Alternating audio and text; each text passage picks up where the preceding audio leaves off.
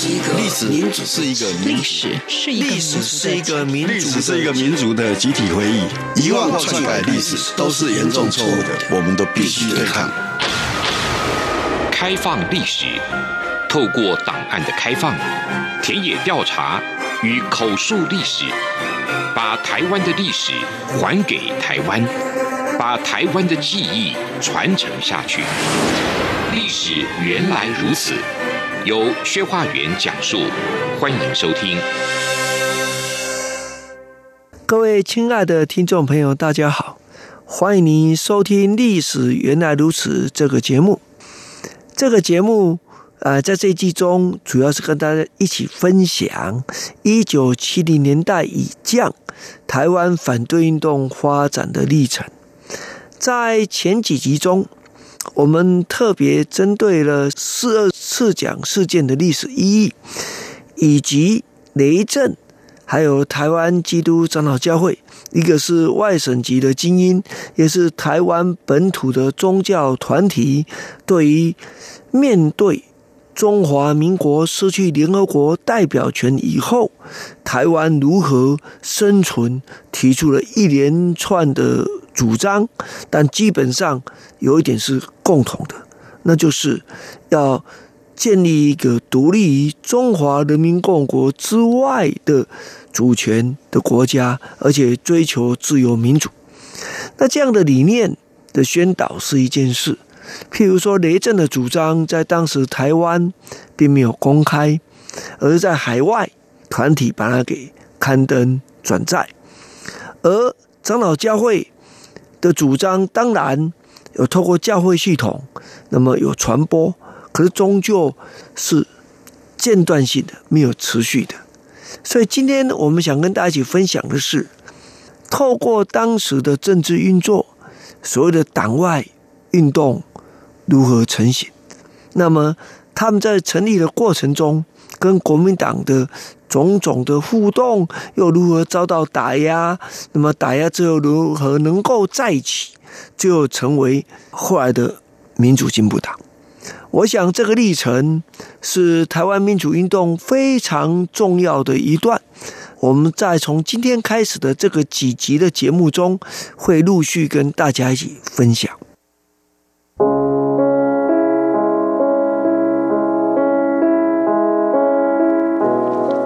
呃，记得在上一季，我们曾经针对一九七零年代的变局，跟大家做一个结构性的说明。那个结构性的问题在于，由于失去了联合国的中国代表权，中华民国政府作为中国唯一合法政府，这样论述，实际上不仅在国外。已经没有存活的空间，所以大家都说汉贼不两立，奈何贼立汉不立。从一个角度来讲，他在台湾内部也面对相当程度的质疑，也就是国民党政府在台湾统治的正当性跟合法性，那么也面对挑战。那这个时候。呃，我记得在上一季我们讲《大学》杂志也针对这一点做了一些说明，但更重要的是国民党当局采取的方法有一项就是建立了所谓增额中央民意代表的制度。那这个制度本身就是透过定期的选举，让民意可以进入到中央的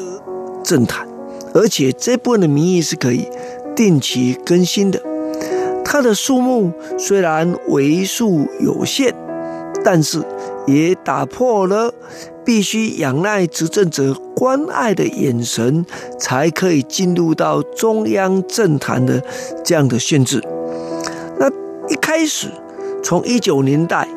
我们看到反对派人士常用是无党籍，他们用无党籍，但他们常常有的是有党籍的，他们可能是青年党，可能是民社党。不过，他们最常用还是无党无派。到了一九七零年代开始，啊，从康宁祥跟黄信介崛起以后，慢慢的“党外”这个词就慢慢的被使用的越来越多，最后成为无党籍政治异议人士共同使用的一个啊名称或者是一个号字哈。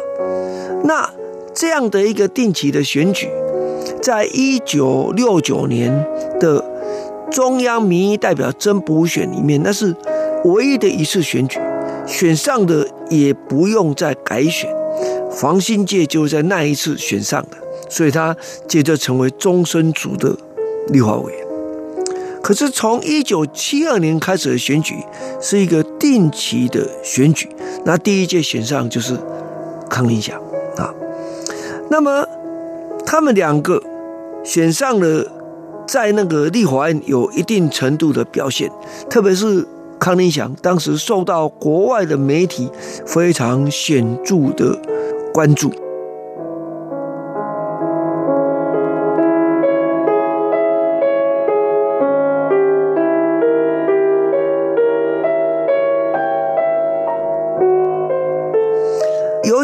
大学杂志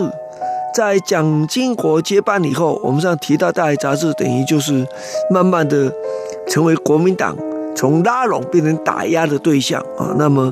慢慢大学杂志就分裂了，就慢慢走入历史。那这个时候，那一个很重要的政论杂志就是《台湾政论》了。那《台湾政论》是由黄信介、康宁祥两个主导。那么至于编辑事务，就是由张俊宏、黄华。跟原来郭雨新重要的支持者张金策，他是宜兰人哈，共同组成这重要的这个啊这个社务的组织。那么他们也是第一本杂志，这个杂志既宣传理念，同时也跟选举做一定的挂钩哈。当然，台湾政论呢，没有办几期就被查禁了哈，那么走入历史。可是，在这过程中，很重要就是到了一九七五年那一场的选举，那一场的选举，那么所谓的党外或在野人士当选政治委员的，就是康宁祥。康宁祥是在当台北地区哈，那中部就是黄顺兴，那南部就是许世贤啊，当选增额立委哈。那其中康宁祥在台北市。可是，在那个北基宜这个选区，那么代表性的的候选人是郭以勋。郭以勋是五龙一凤非常重要的领袖级人物哈。他原本也曾经想要竞选这个监察委，可是在上一次那个监察委选举中，我们都知道他就光荣的落选哈。那一九七五年，他的竞选团队是非常的坚强啊。那你有听康明祥先生的演讲，会讲得更清楚。那这里面有很多大学生来投入，但那时候最重要的秘书是今天的陈菊嘛。那菊姐现在已经担任总统秘书长了。那大学生里面有一些到现在的政治舞台上，我们还能够看到他们的身影啊，包括周鸿炫律师啦、田秋瑾等等。那当个去的还包括谁？林正杰、贺端帆。吴乃仁、谢明达、萧玉珍等等哈，那虽然这么理想的大学生投入，虽然在宜兰或台北县得到相当多的支持，但大家都知道郭雨勋终究落选了。他落选呢，很重要就是虎落平阳那个诉讼，那个诉讼里面，姚嘉文跟林义雄等于正式站上政治舞台。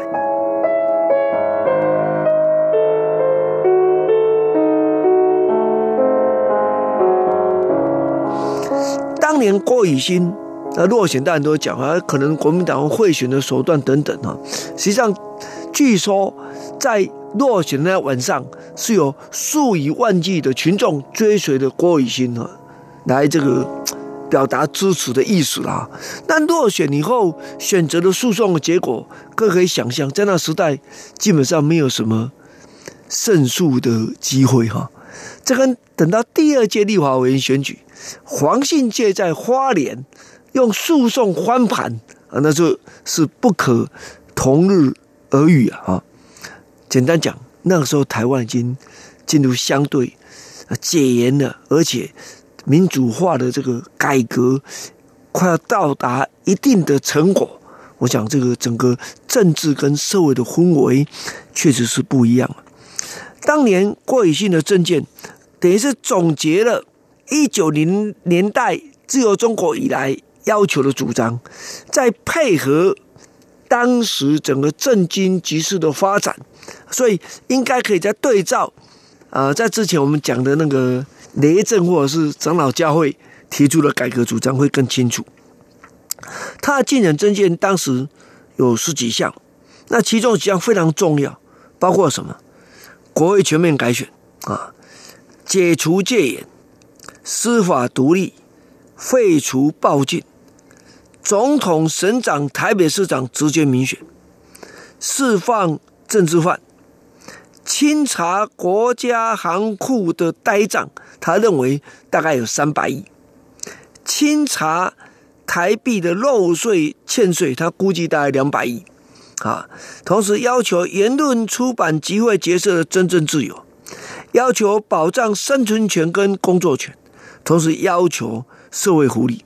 我们都知道，台湾的所谓社会福利的发展过程是，哎，先从军公教开始，那慢慢的往外面溢出哈，那包括啊农民啊渔民，最后才变成全民的这样的一个制度啊，这有它的历史的由来，而且动作比起我们的这个自由化、民主化的改革还稍微晚一点点。